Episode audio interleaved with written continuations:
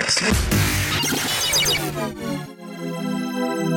Bienvenidos a Welcome to La otra escuela. Consejos sobre crecimiento personal, Crecimiento Profesional. y emprendimiento. charlas con gente ordinaria. Haciendo cosas extraordinarias. Estás escuchando. La otra escuela. La otra escuela. La otra escuela. Con Julio Rangel. Híjole, creo que la última vez que, que, que, que te vi, Osmar, o al menos que supe a ti, fue en la carrera y en alguna clase que compartimos, ¿verdad? Sí, llevamos, no me acuerdo si fue, fue un tópico o algo, era de, Fue un tópico.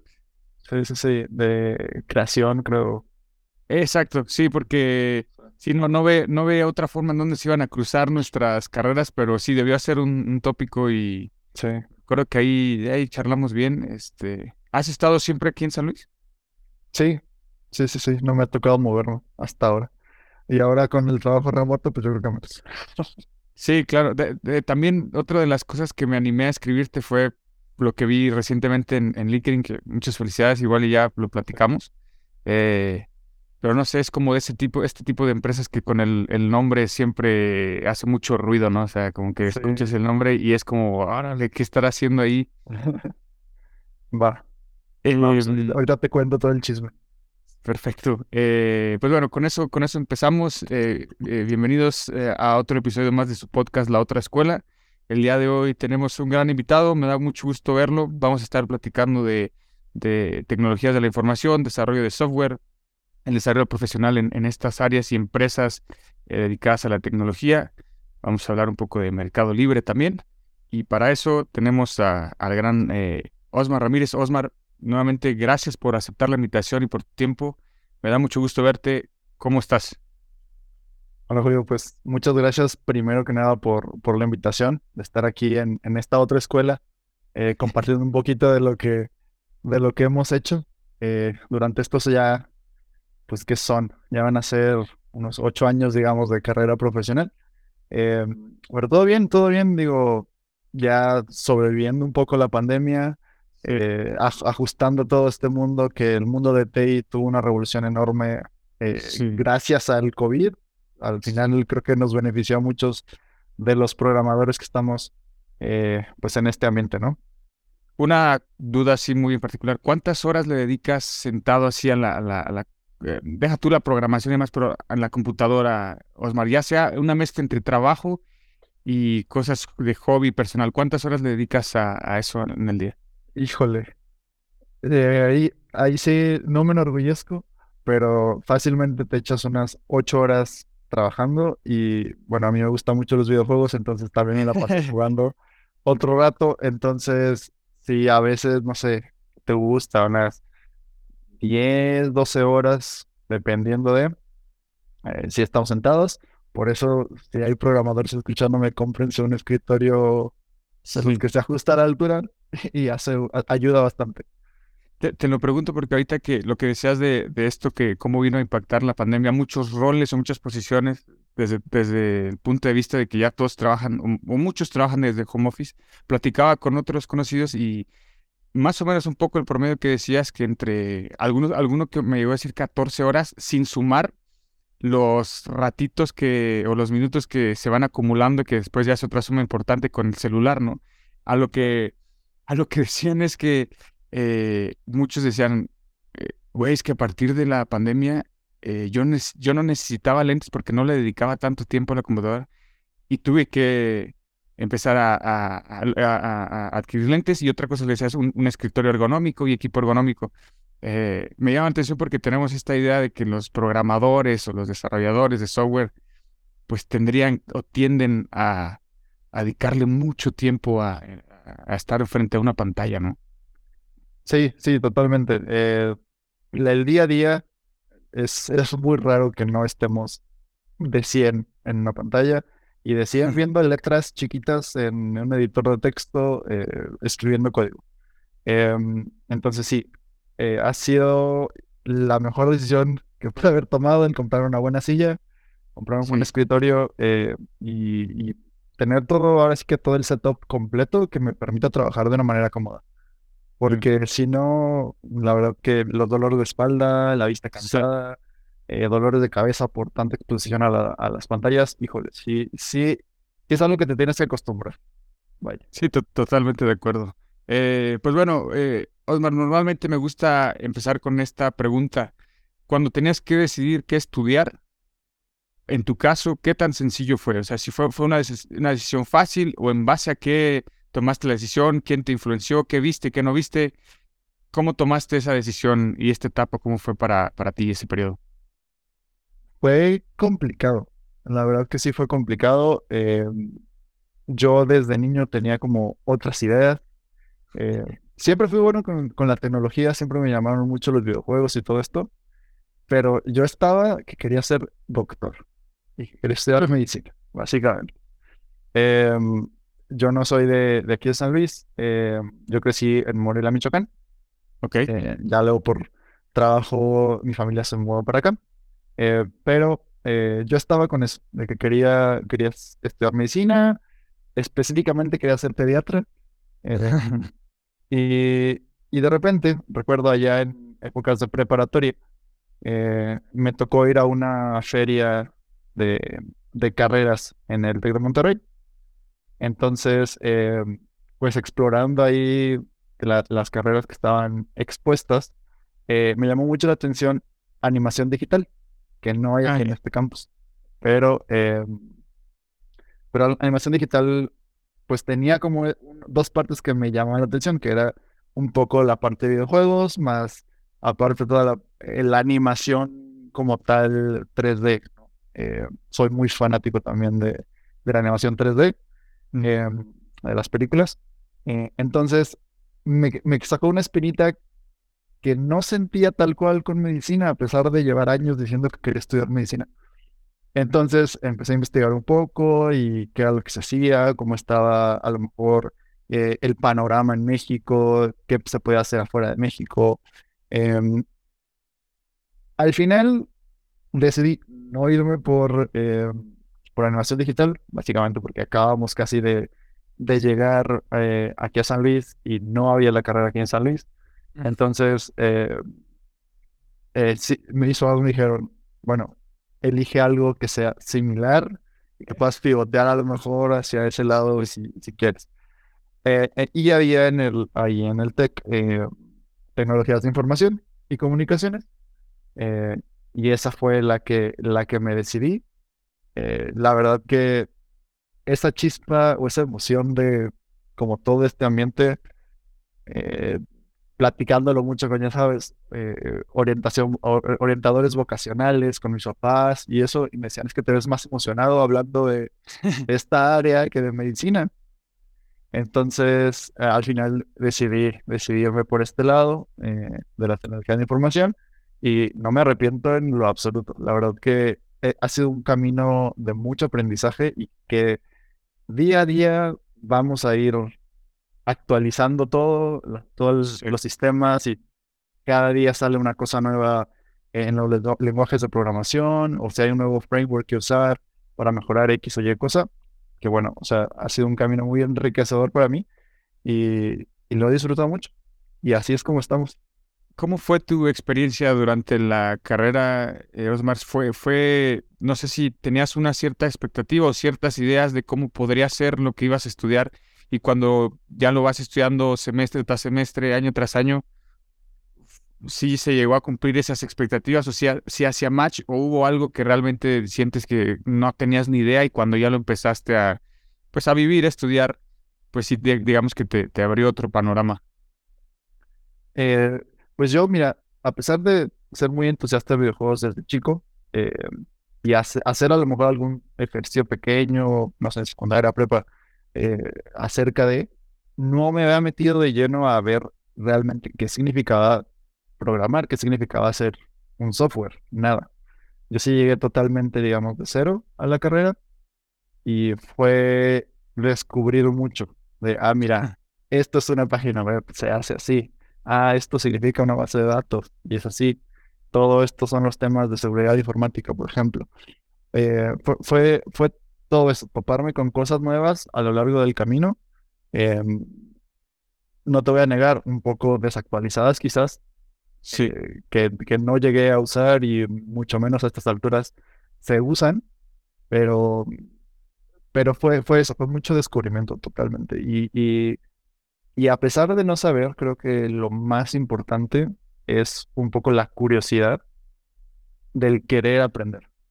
Porque creo que también es una de las barreras que vemos eh, o que vimos eh, con las generaciones nuevas, ¿no? De, de generaciones que entraban a, a, a querer estudiar eh, ITIC y era mm, que casi no había interés, o sea, la población de la carrera era muy pequeña.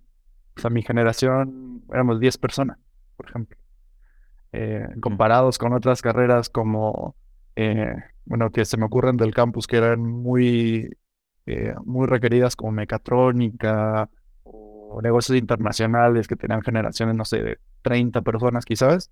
eh, tener 10, 9, eh, sí, sí pega. Y es todo este, em, como, no sé si llamarlo estigma, sino de, ah, no es que tienes que saberle a la programación y, ya está sí, eh, adentrado y, y- y no, realmente no. Realmente todo empieza, ahora sí que como la primera clase de programación, que fue fundamentos de programación, que te enseñan lo básico, como no sabes absolutamente nada y esto es lo que vas a hacer. Y de ahí, de ahí, de ahí te agarras y creces. Ah, interesante. Ah, sí, también eh, tuve la oportunidad de platicar con Ilse, eh, que también estudió ITIC, y con Arturo. Eh, ambos también estudiaron eh, ITIC y me, ahorita que, que dices esto me llama la atención. Primero lo que decía Arturo es que eh, yo le, hablamos de lo mismo, ¿no? ¿Por qué la gente eh, no estudia o no se orienta a, carreras como ITIC cuando hoy en día vemos la demanda laboral? eh, o las tendencias que realmente sí se ocupa gente, o sí se necesita gente que, que sepa programar y, y que sepa de tecnología y demás, hasta un grado que pues son puestos bastante bien remunerados. Y, y recuerdo que Arturo decía, es que si te vas desde las bases, puede haber, puede haber etiquetas erróneas, justo lo que tú decías, ¿no? De que es que tienes que saber, cuando vas a estudiar eso ya tienes que saber programar, o cuando, si vas a estudiar esto, normalmente los que estudian eso son bien, son bien listos, o, o no tienen amigos, o- y, decía, todas esas cosas que hacía Arturo, es que eso desde ahí, desde ahí ya está mal, porque hay un sesgo que no te permite explorar y, y- darte ese beneficio de la duda, ¿no? Y lo otro que, me, que decía Ilse es que también ella decía que pues la, la, la escuela te da una base, creo yo, como, como cualquier carrera, pero realmente ella sentía que cuando, cuando empezó a aprender o avanzar fue, fue las horas que ella le dedicaba afuera de la, de la escuela, ¿no? Em, ¿Tú también lo, lo, sientes así que en estas dos opiniones crees que por ahí también puede haber algo en, en lo que tú has visto, en lo que tú piensas? Sí, sí, totalmente. Em, este, este sesgo, digamos, de eh, el estereotipo del programador, que Sí. tienes que ser así para ser un programador, eh, se vive mucho. eh, ya lo, ya lo, lo he identificado en varias escuelas, Mm. que son, son poco porque, o hay poca afluencia de, en, en la- en las carreras porque te piensa de, no, es que te la vas a pasar todo el día en la computadora, no vas a tener tiempo de hacer absolutamente nada. no, yo, en esa época de, no, hay que salir a fiestas y esto y el otro, y, ¿no? Y, y este encasillar mucho em, el concepto de ser programador, o sea, no, no es eso. Ya en el día a día, sí, claro, tienes que convivir mucho con las computadoras, estar sentado mucho, mucha parte del tiempo, pero también tienes todo el tiempo del mundo de desarrollarte en otras cosas que quieras hacer. No es que vayas a estar encerrado 24 horas o que te tengan programando 24 horas al día sobre una computadora. Entonces, eh, sí, sí es un, es, es un estereotipo que creo que a- ahora, creo que es algo de los beneficios que hubo por la pandemia, como que se está rompiendo y se está rompiendo más que nada por los beneficios que trajo para la industria. El saber que un programador puede ser igual de productivo estando en una oficina o estando en su casa. Porque al Ya. final lo único que necesitamos es una computadora con internet y ya. Entonces, eh, creo que apenas se está rompiendo. Creo que ahorita hay un, pequeño, un pequeño aumento en el interés por estudiar eh, tecnologías de información o sistemas y, romper un poquito esa barrera, ¿no? Entonces, de ese lado sí, totalmente concuerdo.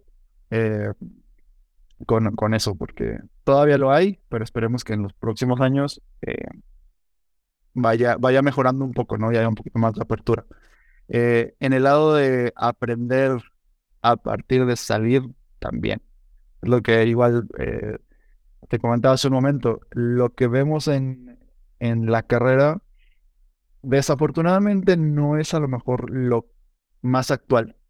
Mm, Y eso es porque la industria como tal cambia a una velocidad increíble. O sea, no es como a lo mejor, eh, no Sí, sé. en otras áreas, ¿no? No, es, no Sí. Otras áreas no cambian tan rápido como la... Exacto, exacto, exacto. Es como es lo, que decían de qué innovación hemos visto específicamente en un tren motriz en, desde hace 50 años, ¿no? O sea, Sí. a lo mejor ahí es más difícil hacer una, un- un- una innovación, pero de este lado de las computadoras que todo se ha movido en los últimos 30, casi 40 años, em, y, ven- y vemos una, un- una evolución de todo eh, muy acelerada. Probablemente lo que estoy usando hoy Mm, mi día a día, en dos años ya tenga que hacer otra cosa. Eh, entonces, sí, a partir de, de haber salido, de enfrentarte realmente a cómo es el trabajo ya, en, ya sea en una empresa o trabajar para un cliente o un proyecto que necesita cierta característica, ahí es cuando empiezas a investigar, porque hay que investigar mucho y eso sí, eh, se los digo a todos los programadores o futuros programadores, no deben de perder eh, esa inquietud, esas ganas de aprender, porque lo van a tener que hacer sí o sí en su día a día. Si, no quieres aprender ya o piensas que ya te las sabes todas, va a llegar algo que te va a hacer eh, darte cuenta que no. Y, entonces sí, es, es mucho de estar evolucionando siempre. Ya. Hab- hablando de ese brinco de, de terminar la carrera y, y ya pasar al, al mundo laboral, Osmar, e- en tu caso, ¿cómo fue esa experiencia? ¿Qué tan fácil fue pasar ese bri- brinco, ya sea eh, bus- eh, obteniendo, buscando ofertas laborales o, tú mismo desarrollando proyectos? Y también en tu, a ti qué tanto, si puedas decir, ya viéndolo en retrospectiva, hubo algo que dices, chin, le hubiera dedicado, a lo mejor quizás no tanto yo, yo- no tanto tú en las, en las clases, sino cuando era estudiante le hubiera dedicado más tiempo a esto eh, y creo que me hubiera servido más ahora. ¿Hubo algo que sentiste en ese, en ese brinco? Primero, ¿cómo fue esa experiencia y sentiste algo que le hubieras invertido más, más tiempo antes? Eh, um,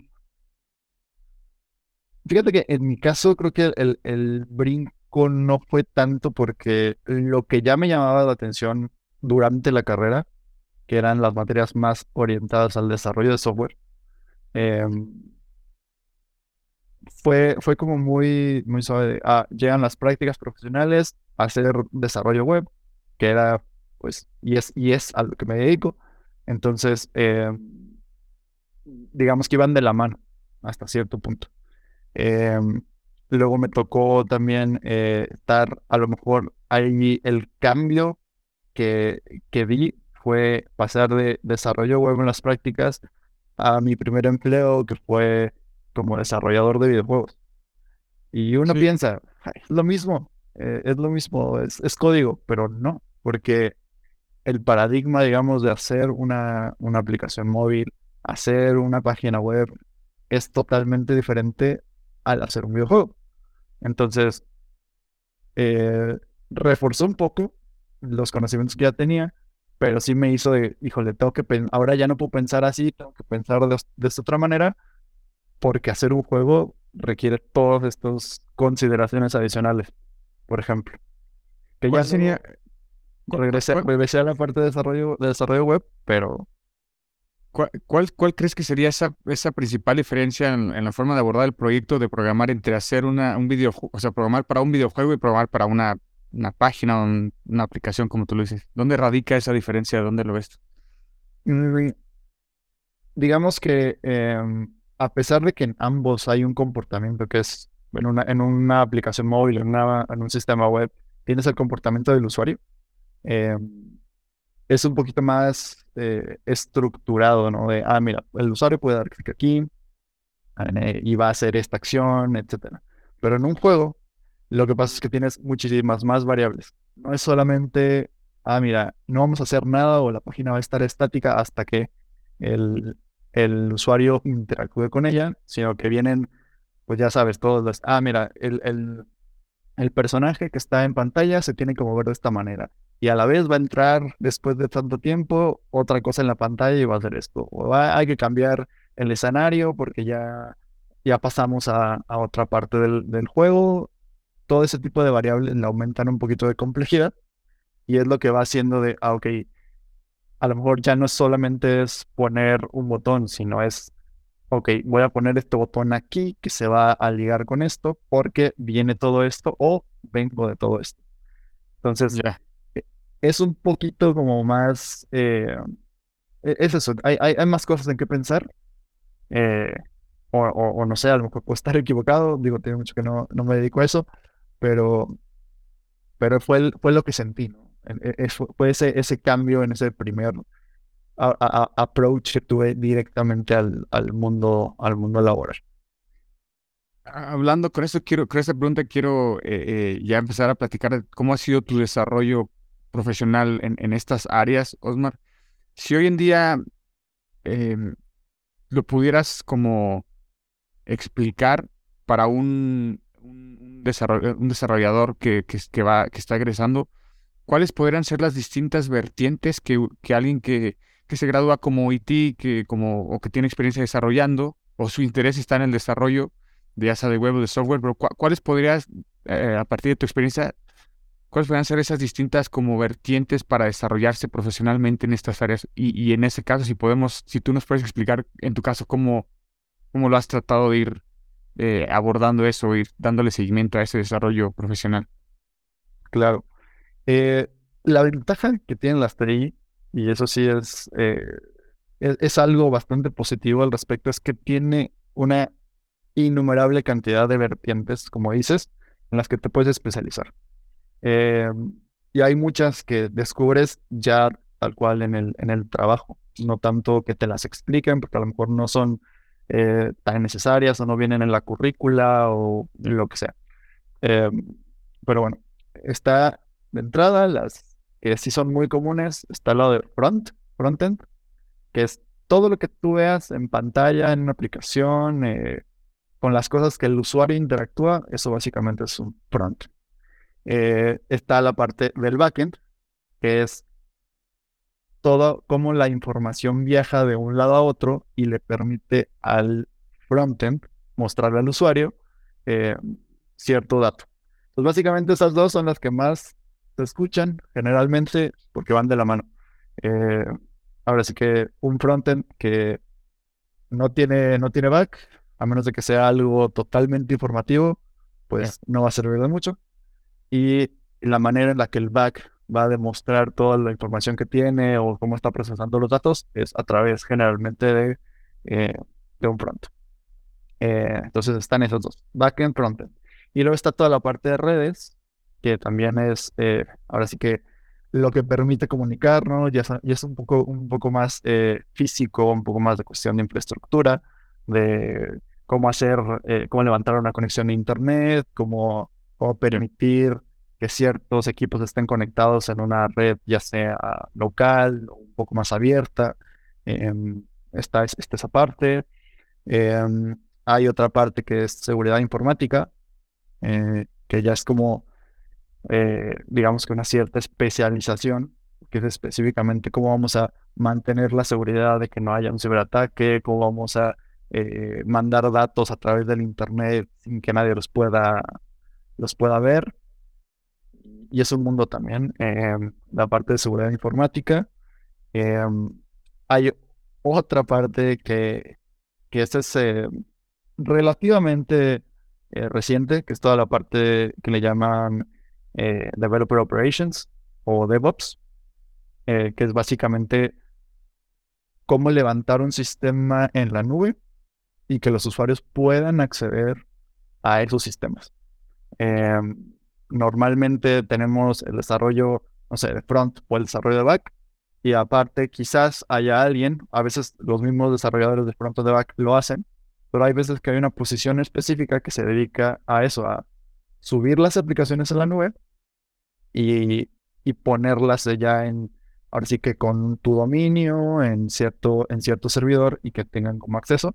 También son las posiciones que controlan un poco si, em, si necesita cierto balanceo de carga o no, de, ah, sabes que tenemos tantísimos usuarios que necesitamos levantar otro servidor y mandar unos usuarios por un lado y otros por el otro. Entonces también esa es otra opción. Eh, está la parte de calidad eh, en el software, eh, que tal, tal cual son ingenieros que se dedican a probar y hacer pruebas de calidad para que el software no tenga, no tenga errores. Y ya cuando, digamos, acá en, en, en, en, el área se conoce como, ya cuando estamos en producción, que es ya el sitio live, que ya están usuarios activos o, el usuario final consumiéndolo, que haya la menor cantidad de errores. Entonces es otra área de las que, de las que hay en, en TI. Y son de las que se me ocurren ahora, se me puede estar pasando otros, pero a grandes rasgos creo que son, son, podemos abarcar muchas cosas en, en todas estas. Ah, buenísimo, lo, lo, explicaste muy bien, muy, muy, muy bien, como que con palabras muy eh, del día a día. Este, eh, en tu caso, seguramente va ligado a, lo que te gustaba y, lo que nos, explicabas hace un, momento. Pero ¿cuál es, eh, en tu caso, cómo fuiste tomando esa decisión de por dónde desarrollarte profesionalmente, Osmar? ¿Cuál fue esa experiencia que dices, esta es la que me va a permitir, permitir aprender y quizás dar un brinco más adelante a lo que, a lo que buscabas, a lo que buscas? Claro. Eh, TI es muy moldeable. Eh, durante la carrera estamos enfrentados o tenemos pequeñas eh, partecitas de cada una de estas áreas. Eh, como a mí, en mi, en mi caso, me gustaba mucho la parte visual. Digo, por algo era que animación digital y todo eso. y, y me gustaba eso, lo visual. Y lo visual es lo que interactúa más con el usuario. Entonces yo desde siempre fui más enfocado, digamos, a, a crear interfaces, a que ver cómo el usuario va a estar interactuando con, con las interfaces, cómo acomodar ciertas cosas, cuál es la, cuáles son las mejores prácticas que, que hay que seguir. Eh, y creo que me he mantenido como un poco sobre la línea eh, del desarrollo tal cual de front. Eh, por lo mismo que me gusta mucho el diseño, también he aprendido a hacer diseño, em, mm.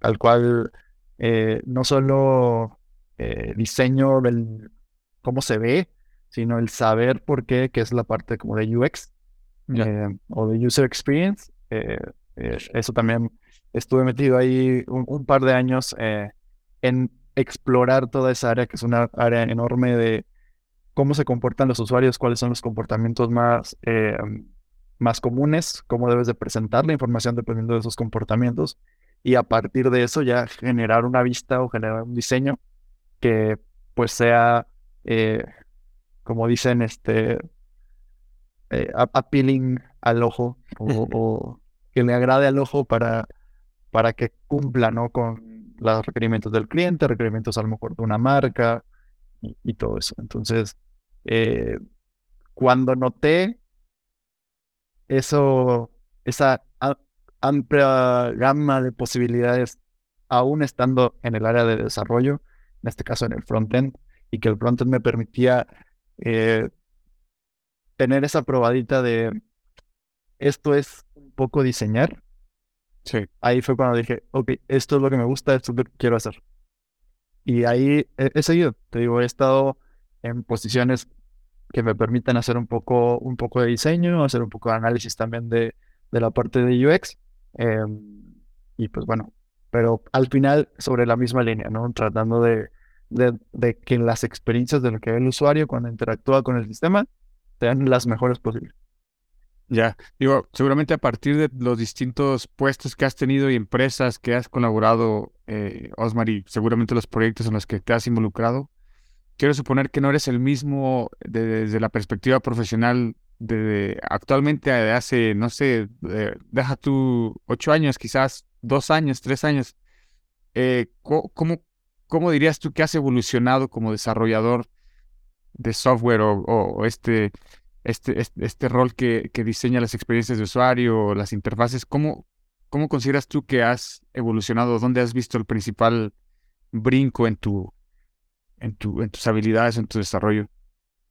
Eh, creo que una de las experiencias eh, muy enriquecedoras en, en muchos sentidos eh, fue después de mi primer trabajo, eh, decidí emprender eh, con, unos amigos, tal cual una consultora, y desarrollar y tratar de ver cómo vender software.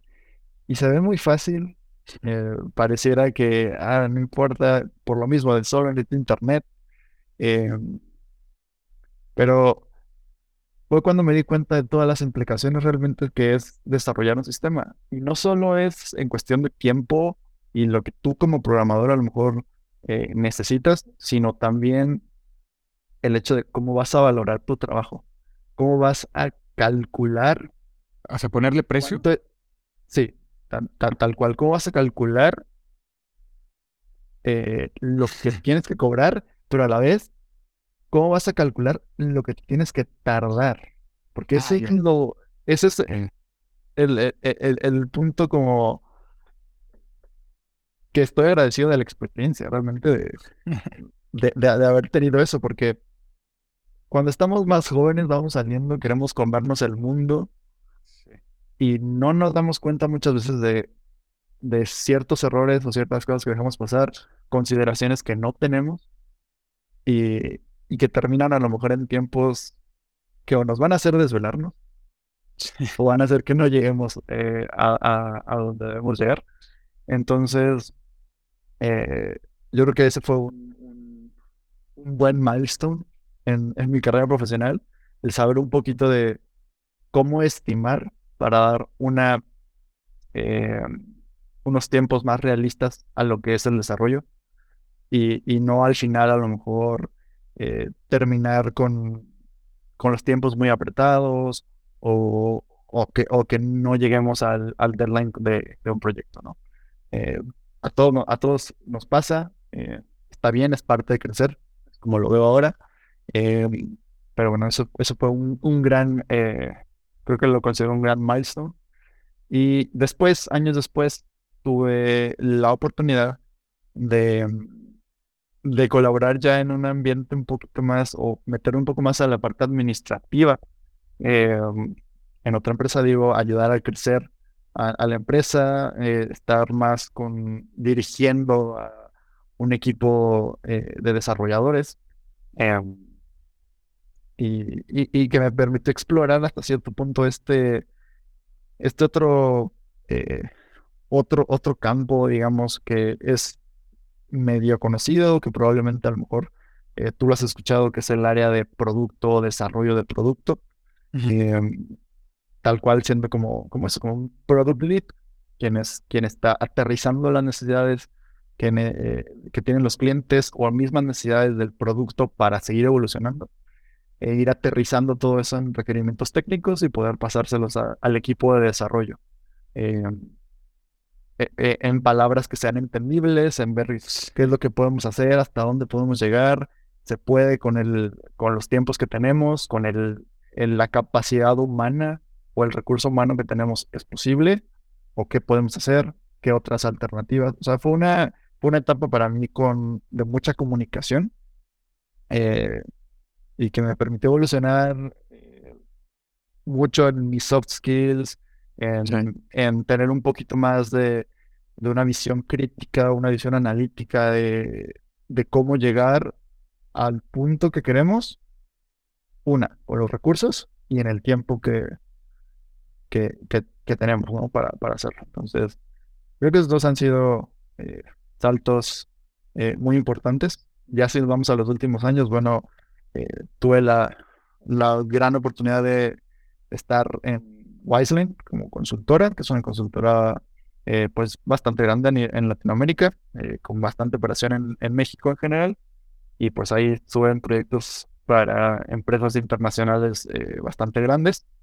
Em, y pues ver la infraestructura de una empresa que tiene servicio en nueve países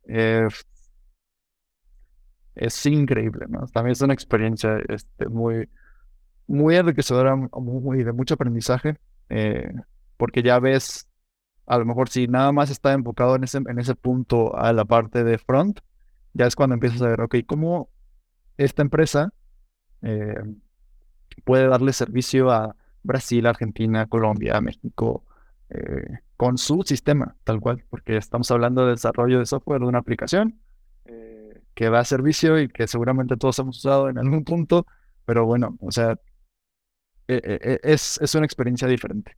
Y ahora, bueno, en Mercado Libre apenas voy, voy empezando, eh, pero también es todavía más sorprendente ver cómo es llevar un sistema o una aplicación de software a estas escalas como lo hace Mercado Libre actualmente. Buenísimo. Creo, creo que, digo, ha- has resumido bastante bien. Seguramente omitimos muchas cosas, tu, tu carrera profesional con así, con los grandes hitos, pero aprovechando que tocas el, merca- el, el- tema de Mercado Libre, ¿cómo, si nos vamos desde el inicio, cómo, cómo se presenta esta oportunidad, Osmar? Eh, realmente eh, algo una oportunidad inesperada. Eh, no era que estuviera buscando. Eh, si puedo darle un consejo a todos los programadores allá afuera es tengan su LinkedIn actualizado, eh, pongan lo que están haciendo, las tecnologías en las que han tenido alguna experiencia o que han hecho algún proyecto, si han colaborado en algo, agréguenlo. Eh, a mí tal cual, eh, el, el estar ahora en Mercado Libre fue porque se me presentó la oportunidad de que me contactaron a través de, de LinkedIn eh, y me presentaba la oportunidad y dije, pues que tengo que perder, vamos a ver cómo es. Entonces, eh, tal cual, seguí el, seguí el proceso y aquí estamos. ¿Qué, qué, qué palabras clave o qué conocimiento, expertise en específico estaban buscando y que tú sí lo tenías o sí lo, sí lo estabas mostrando en tu perfil de, de LinkedIn, Osmar? Eh, mira, eh, e- este es un equipo relativamente grande eh, que se divide en, en muchas células. Yo estoy específicamente en un proyecto para Mercado Pago. Eh, entonces, estamos haciendo un área, no puedo decir específicamente muchos detalles, pero estamos trabajando en un área que para México al menos es muy importante. Ya l- lo veo en las métricas eh, que me enseñan ahora y son miles y miles de, mexicanos que están aprovechando esta funcionalidad en, en, en Mercado Libre o en Mercado Pago. Y en cuestión de skills, básicamente lo que estaban buscando era desarrollador de frontend que tuviera experiencia, eh, pero no solo eso, eh, sino que sus las habilidades de comunicación, eh, de análisis de, los problemas o de cómo resolver eh, cierta, cierta característica, eh, también estuvieran presentes, ¿no? O sea, no es, y, y allá afuera, ya en el mundo laboral, muchas veces se piensa que si eres súper bueno programando, ya con eso la hiciste. Y hay veces que las empresas buscan un poquito más eh, toda esta parte un poquito más suave, que a Sí. veces nos dicen en la escuela y, y no les hacemos caso. Pero, pero es eso, es cómo tú vas a lograr comunicar lo que quieres hacer, cómo vas a llegar a una, a una solución. Y en este caso, con la infraestructura que tiene Mercado Libre, ¿cómo vas a saber qué tienes que hacer considerando que hay miles de personas y miles de proyectos atrás de ti que se conectan entre sí todos para lograr ser esta eh, gran esfera de servicios que como es Mercado Libre? Entonces, básicamente es eso. Creo que, digo, no sé si tú compartes esta opinión, pero eh, lo he platicado con varias personas y, hemos coincidido en lo mismo, que en algún momento eh, los puntos se conectan y la experiencia que has tenido a lo largo de los años, las personas que has conocido a lo largo de los años, los proyectos en los que te has involucrado, las eh, experiencias que te han demandado desarrollar ciertas habilidades, más adelante de una forma u otra, a lo mejor en otro escenario, a lo mejor con otra cara, con otro nombre, pero te, te vuelven a poner en esa situación donde viene ese flashback y dices, oye, esto ya lo vino, o esto ya lo prac- practiqué, o mira qué bueno que hice esto, o mira, em- emprender una empresa con mis amigos al final me está ayudando, o ser consultor en algún momento me es- está pagando sus frutos ahora. ¿Lo, lo, sientes así, Osmar, que a lo mejor es, es- este conjunto de experiencias te han ayudado a, de una forma u otra, a llegar a donde estás el día de hoy? Sí, totalmente. Cada granito cuenta en el desarrollo profesional. Todos los éxitos y principalmente los errores, creo que es lo que más te enseña en la vida. Porque seguramente si hiciste algo bien, ok, te felicitaron, tú también lo tomas como, ah, hice esto bien, pero ahí va a quedar. Pero en cambio, equivócate una vez y probablemente lo vas a recordar y vas a ser más precavido en la siguiente vez. Entonces, eh, todos estos aprendizajes que vienen no solo de, de, de los éxitos, sino de los errores, obviamente vienen, en- salen a, relucir en, en cualquier momento de, híjole, estoy enfrentándome a este problema, es similar a lo que ya hice. Y entonces tienes ese, como dices, tienes ese flashback de, ah, ok, ¿cómo resolví esa vez? ¿Y qué resultados me dio? Ah, ¿qué puedo hacer diferente? Y entonces ahí viene todo este proceso de evolución, donde tomas tu experiencia pasada y la enriqueces con lo- los conocimientos que ahora tienes. Y llegas a un resultado diferente, probablemente un poquito mejor, o, ojalá. Eh, pero, pero sí, sí, realmente eh, no hay que demeritar cualquier tipo de experiencia que tengamos en el pasado, porque es lo que, donde está construido nuestro presente, básicamente. Totalmente de acuerdo. Yo, a, medida de lo que puedas compartir, Osmar, pero que hasta al día de hoy sé que es relativamente nuevo esta experiencia en Mercado Libre, pero ¿qué, qué ha sido lo que más te ha sorprendido de trabajar en una de estas grandes eh, como marketplaces de, pues, no del mundo en general? Me ha sorprendido mucho el tamaño, el tamaño increíble que tiene Mercado Libre. Eh, yo no lo dimensionaba eh, realmente, sabía que Mercado Libre era un monstruo de Latinoamérica, em, pero ya verlo, digamos, eh, ya estando ahí, ya sabiendo a lo mejor todo el número de operaciones, número de empleados, qué tanto, cómo, cómo es la infraestructura para, para Mercado Libre, eh, es increíble, es, es, es increíble y, hasta cierto punto intimidante, la verdad. Eh, porque imagínate, ah, se rompió algo en producción por algo que yo hice, pero, Sí, pero no, el o sea, impacto es- es- sí, pero es una, es una experiencia, o ha sido una experiencia muy buena, eh, tal cual. Eh, la, la cultura que tiene Mercado Libre o que ha logrado transmitir eh, hacia toda la gente que está colaborando con, con es, es de admirarse. Porque Sí. hasta ahora, toda la gente, al menos del equipo en el que estoy trabajando, de los equipos que estamos como en la misma célula, todos tienen una pasión por hacer las cosas bien Sí. y por entregar lo mejor que se pueda a un feature que realmente creo al final es lo que ha hecho que Mercado Libre después de 23 años se posicione como la empresa que, que es ahora. Y, y toda esa expansión, toda esa apertura de ideas de vamos a solucionar esto de X o Y manera, eh, creo que también ha dado pie a, al- a tal cual las características que tienen, no solo en Mercado Libre, sino, Elba. Digo, acá, eh, as- así como que estamos eh, un poquito separados, pues, está la parte de Mercado Libre, que está la parte del e-commerce, y Mercado Pago, que, bueno, es enorme eh, en, en América del Sur. Ya. Eh, eh, aquí en México apenas está como tomando, tomando fuerza, y, y pues bueno, o sea, creo que eso, eso es lo que le rescato mucho, ¿no? De este apenas que son mes y medio casi de, estar, de estar con ellos. Sí, buenísimo. Fíjate que eh, anteriormente, hace como cuatro años, no, sí, cuatro o tres años, tuve la oportunidad de trabajar muy, muy de cerca con Mercado Libre, eh, en la empresa donde estaba, eh, me tocaba llevar, ayudar a vender sus productos. Las, las, estas, son bicicletas, venderlos en este, en este marketplace eh, con Mercado Libre. Y nos tocaba ir muy seguido a sus oficinas en la Ciudad de México y, y la verdad uno podía sentir como que la cultura de trabajo que tenían. En ese- no sé si para bien o para mal, pero todo era tan rápido, ágil y resultaba solucionar y con un sentido común y un sentido de urgencia realmente importante.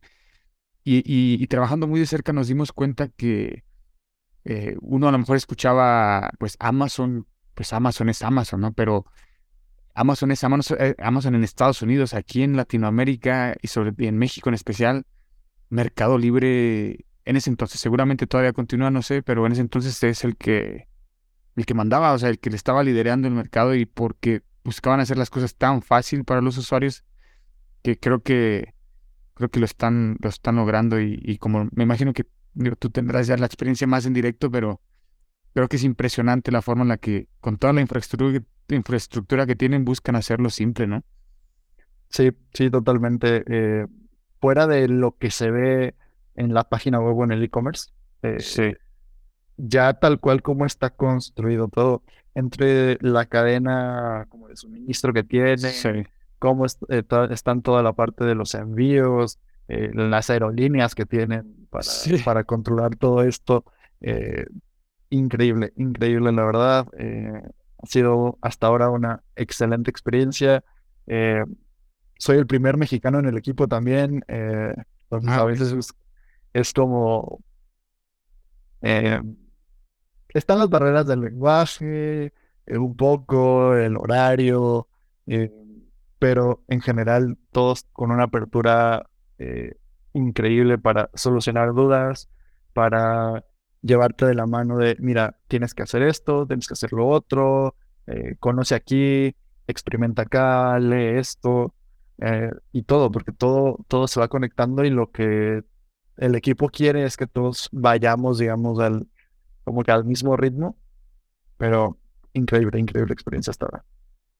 Buenísimo. Em, ya, ya pasando a, la parte final de la charla, Osmar, em, y es sobre igual consejos, tips, recomendaciones que pudieras dar eh, gracias a ese, a esa expertise que has tenido hasta el día de hoy, esos también consejos que te han dado, ya sea tu familia, colegas, managers, amigos.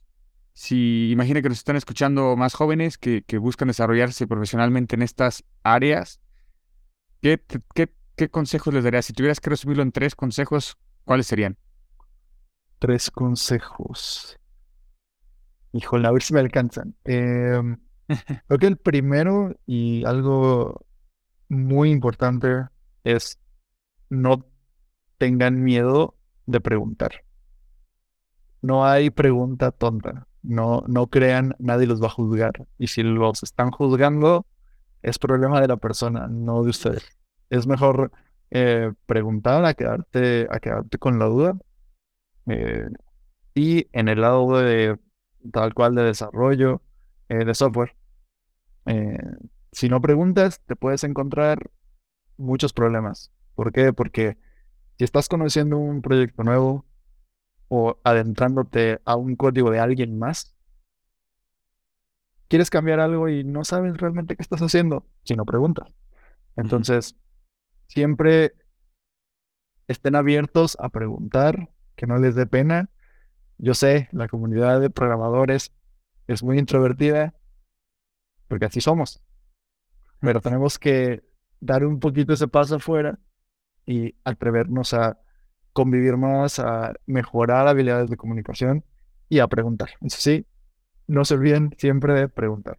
No importa que pregunten mil cosas. Si están en el lugar correcto, esas mil cosas se las van a responder mil o dos mil veces. No importa. Entonces, siempre pregunten. Ese sería un consejo. Eh, otro, creo que eh,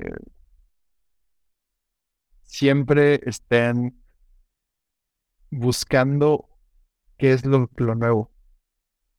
¿Qué, tecnología está, está siendo usada actualmente? ¿Cuál tecnología están usando las empresas grandes? Eh, si hubo un cambio, porque a veces lo vemos en las noticias, eh, ya más específicamente en el área, en el área de, de desarrollo de por qué tal empresa decidió usar tal solución que otra, o por qué usó tal lenguaje de programación en lugar de otro. Investiguen un poco de eso, siempre tengan mucha curiosidad eh, de saber. Eh, yo a lo mejor he investigado mucho quizás de- del lado de backend, pero no es algo que aplique, pero aún así te causa curiosidad y estás un poco al tanto de qué es lo que está pasando en la industria, qué es lo que más se está usando, por qué se hacen ciertas cosas. eh, y eso ayuda bastante, porque tienes un, te abre un poquito el panorama de no cerrarte específicamente en el área eh, de las tecnologías de información en la que estás, sino ya puedes de, ah, ok, eh, sí, se van a tardar tanto en implementar tal, tal feature del lado de backend porque conlleva esto, esto, esto y esto. Eh, o ahora, por ejemplo, con todo el revuelo que ha tenido la inteligencia artificial, bueno, es otra, es otro, otra gran, otra gran área que no la mencionamos, eh, Sí. en- pero eh, pues también es ir, ir un, ir un poquito de qué es lo que está pasando en la industria y saber que no te puedes quedar quieto, porque en el momento en el que te quedes quieto, en el momento en que dejes de aprender, te vas a estancar. Entonces, ese creo que sería el consejo número dos y consejo número tres. eh, ok. Creo que no, no podría decir otro a, a un pequeño Osmar que estuviera en, saliendo de prepa queriendo estudiar programación más que disfruta mucho el viaje porque va a ser un viaje bastante largo eh, y, y abrázalo como, como si fuera un amigo porque vas a estar no solo aprendiendo, te vas a caer, te vas a levantar, vas a querer ya no volver a programar en la vida eh, y, y al final los éxitos que da el, el que tu código compile, el ver cuando los usuarios empiezan a hacer, eh, a usar tu aplicación, eh, todo eso es, da una satisfacción increíble. Entonces, disfruten el camino, disfruten, disfruten sus errores, disfruten el haberlo intentado. Si no fue eh, lo que, la solución que ustedes pensaban, eh, pues la que sigue. Hay que ser muy, como muy eh, persistente, muy, eh, fue la palabra, Como perseverante. perseverante, esa era la palabra, muy, muy perseverante, porque, porque no es un camino fácil, no es un camino fácil, a veces es un camino solitario, por lo mismo de que volvemos a, a todo el tema de, los estereotipos, vas a estar en una computadora, tú y la computadora, hablándose uno al otro eh, por muchas horas, em, pero, pero es eso, es las habilidades que puedes desarrollar con la programación van más allá de si te dedicas o no al mundo de la programación. ¿Por qué? Porque te enseñas a ser un poco más analítico, te enseñas a, a- a- a pensar un poquito fuera de lo que en la vida diaria a lo mejor eh, estamos acostumbrados. Eh, entonces, el camino es, tiene altos, bajos, eh, lo que sea, pero hay que, hay que disfrutarlo. No, no hay otra y eso creo que aplica no solo para los programadores, sino para cualquier, cualquier persona. O sea, cualquier persona y no, y ni siquiera hablando del, del, del camino profesional. O sea, siempre Sí, creo que hay que buscar disfrutar lo que estamos haciendo eh, y tratar de hacerlo con las mejores de las ganas y, y ver qué se puede hacer. Y si se equivoca, está bien. De eso se aprende. Exacto. Buenísimo, totalmente de acuerdo, Osmar. Em, igual para los que te quieran contactar y, y preguntarte a lo mejor más, más, más cosas en específico sobre ti, sobre tu desarrollo profesional, eh, ¿cómo te pueden contactar? ¿En qué, no sé, algún correo en las redes sociales? En LinkedIn, no sé. Eh, pues estoy tal cual en LinkedIn, como me encuentran como Osmar Ramírez Oramas, me parece, si no me equivoco. Eh, si no, el- la URL de LinkedIn es LinkedIn diagonal Osmar, solo que en lugar de la O usan un cero. Y en, en mi correo igual me pueden escribir, es osmar.roramas.gmail.com eh, y adelante, o sea, si tienen alguna duda, algo con lo que yo les puedo ayudar, con gusto. Eh, la comunidad de, de desarrollo en México es bastante chiquita o a veces no nos conocemos entre todos, entonces si hay programadores ahí que, que quieran hacer networking, adelante. Y nuevo- nuevos programadores que también son bienvenidos en la comunidad. Si tienen alguna duda de, de, oye, se puede hacer esto, se puede hacer el otro en el área de, en el área de TI, también con gusto, con gusto podemos, podemos ayudarles. Y, y nada, básicamente eso. Buenísimo. Eh, pues Osmar, te agradezco nuevamente tu tiempo eh, y también eh, pues el espacio para compartir. Eh, me, me da mucho gusto verte, la verdad, ya después de vari- va- varios años y, y te deseo el mejor de, primero muchas felicidades y el mejor de los éxitos en lo que viene. Ojalá y todo vaya muy bien, que seguramente sí, y, y espero tenerte en otra cuenta para poder platicar en otro estatus, en otro update de tu carrera profesional y a ver en qué andas haciendo. Pero por el momento te, te agradezco mucho el espacio y ha sido una, una muy buena charla. Te, te felicito y nuevamente pues con todo en lo que viene. No, pues muchas gracias, Julio. Este, igual, eh, qué, qué- qué bueno verte también después de tantos años. eh, ver, ver este proyecto que estás haciendo que, que como te comentaba, o sea, ya, ya, ya lo conocía un poco. Eh, y, y bueno, es, es, es eso, es aprender a lo mejor lo que podamos de los demás. Y yo adelante, o sea, si hacemos otro update en un futuro, encantado. Buenísimo. Te mando un fuerte abrazo, Osmar. Igualmente, Julio. La otra escuela. La otra escuela. Gracias. Thank you. Has escuchado La otra escuela. La otra escuela. Con Julio Rangel.